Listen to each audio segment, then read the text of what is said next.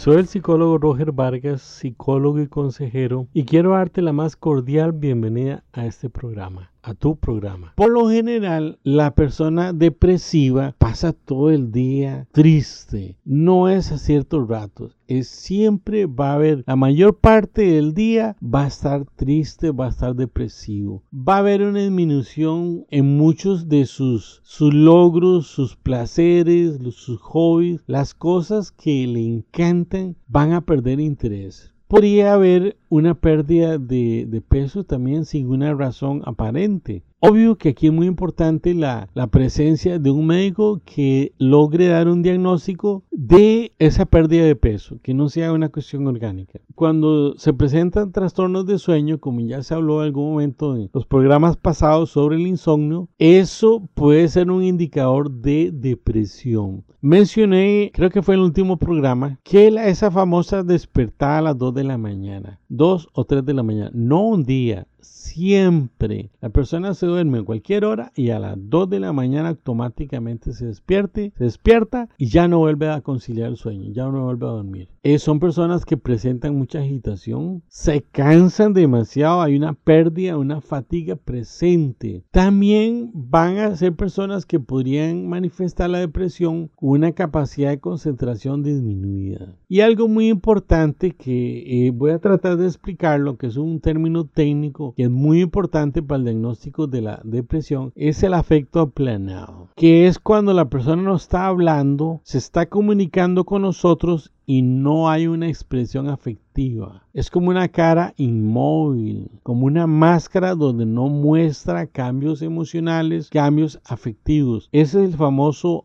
efecto planado. Algunos consideran que es eh, como ir arrastrando las palabras, como que las palabras fueran tan pesadas, tan pesadas que se van arrastrando. Tratamientos. Aquí vamos a entrar en recomendaciones que en otros programas se han venido hablando, pero aquí se vuelven a retomar y se amplían de acuerdo a, esta, a este tema que es de vital importancia como la depresión. Número uno, es muy importante en una depresión bien marcada que sea diagnosticada por un profesional de la salud el apoyo de medicación. ¿Qué criterio usan los profesionales médicos en esto? Cuando los ciclos biológicos están alterados, están, están afectados. ¿Qué, ¿A qué me refiero con los ciclos biológicos? Ya mencioné uno o dos.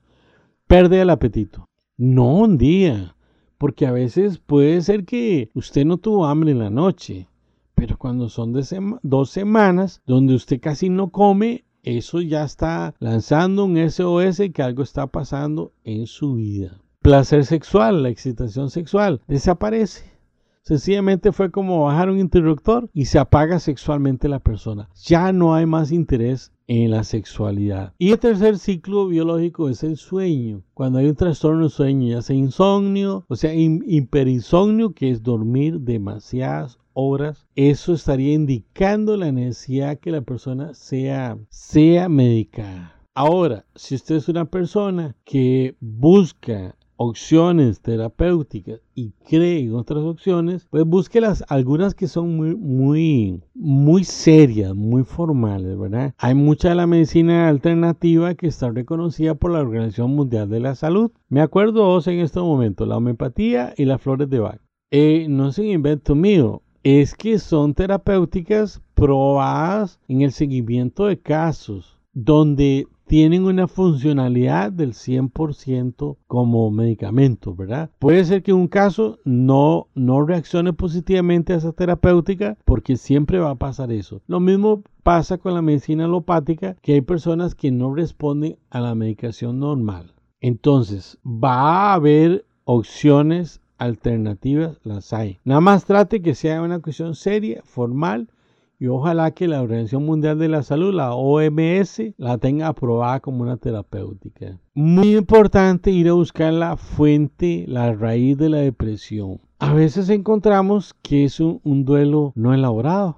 Entonces hay que trabajar ese duelo terapéuticamente para que la persona la elabore, lo elabore y suelte el síntoma, elabore el síntoma y vuelva a su estado de normalidad. hay que atajar todo sentimiento de destrucción. Hay que tener mucho cuidado con la persona depresiva, ¿verdad? No queremos que llegue a un final no feliz de destrucción, de autodestrucción muy importante, relevante. Y aquí les recuerdo que hay tres programas dedicados a la autoestima. Por favor, vuélvanlo a oír o búsquenlo si no los ha escuchado. Es trabajar la autoestima. Es como el común denominador de la, de la depresión, encontrar problemas de autoestima. Y otro que va de la mano es la culpa. En una depresión generalmente va a haber sentimientos de culpa hay que buscar en la persona cómo orientarla, cómo ayudarle para que empiece a trabajar en su sueño, empiece a dormir bien. Porque el sueño, y en los programas sobre el insomnio lo hablo, el sueño es reparador, carga de nuevo al sistema nervioso. Como cuando llegamos a la casa en la noche y ponemos el celular a cargar para que vuelva otro día a ser usado.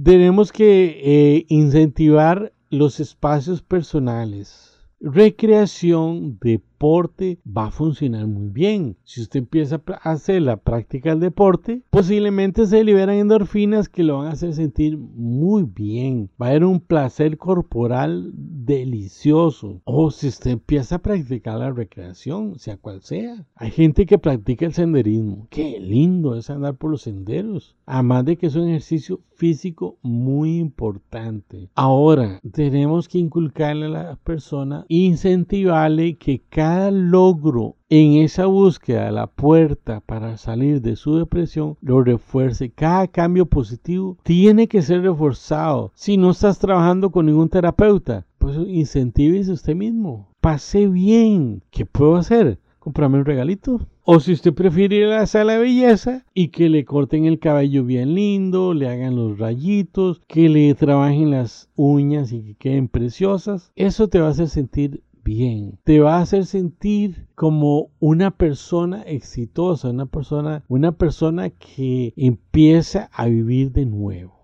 En la depresión las personas ven un mundo gris, oscuro, pero ese mundo puede perfectamente pintarse colores, ¿verdad? Laurel Hamilton dijo, hay heridas que nunca se ven en el cuerpo, que son más profundas y dolorosas que cualquiera que sangre. Esta es una gran verdad emocional, una gran declaración psicológica, porque la persona que está deprimida es una persona que ha soltado la esperanza en su vida Ahí entra el término este que hace un rato lo mencioné, la desesperanza. Yo tengo que tener esperanza siempre que hay una solución. Siempre tengo que esperar que va a haber una solución de algún lado. Siempre algo positivo se puede agregar a mi vida y empezar a pintarla a colores. Un día esto me decía una amiga, la vida es linda, es bella, aunque tiene sus momentos complicados. Sí, tiene sus momentos complicados. Tiene momentos que son difíciles, momentos que, que sufrimos. Pero la suma de todo esto que vivimos se llama vida. Y usted y yo tenemos en este momento, si me estás escuchando, el regalo de la vida, el don de la vida. Quiero ir terminando con esta frase que me encantó de un autor anónimo, dice, la depresión es como ahogarse, excepto que nadie te puede ver.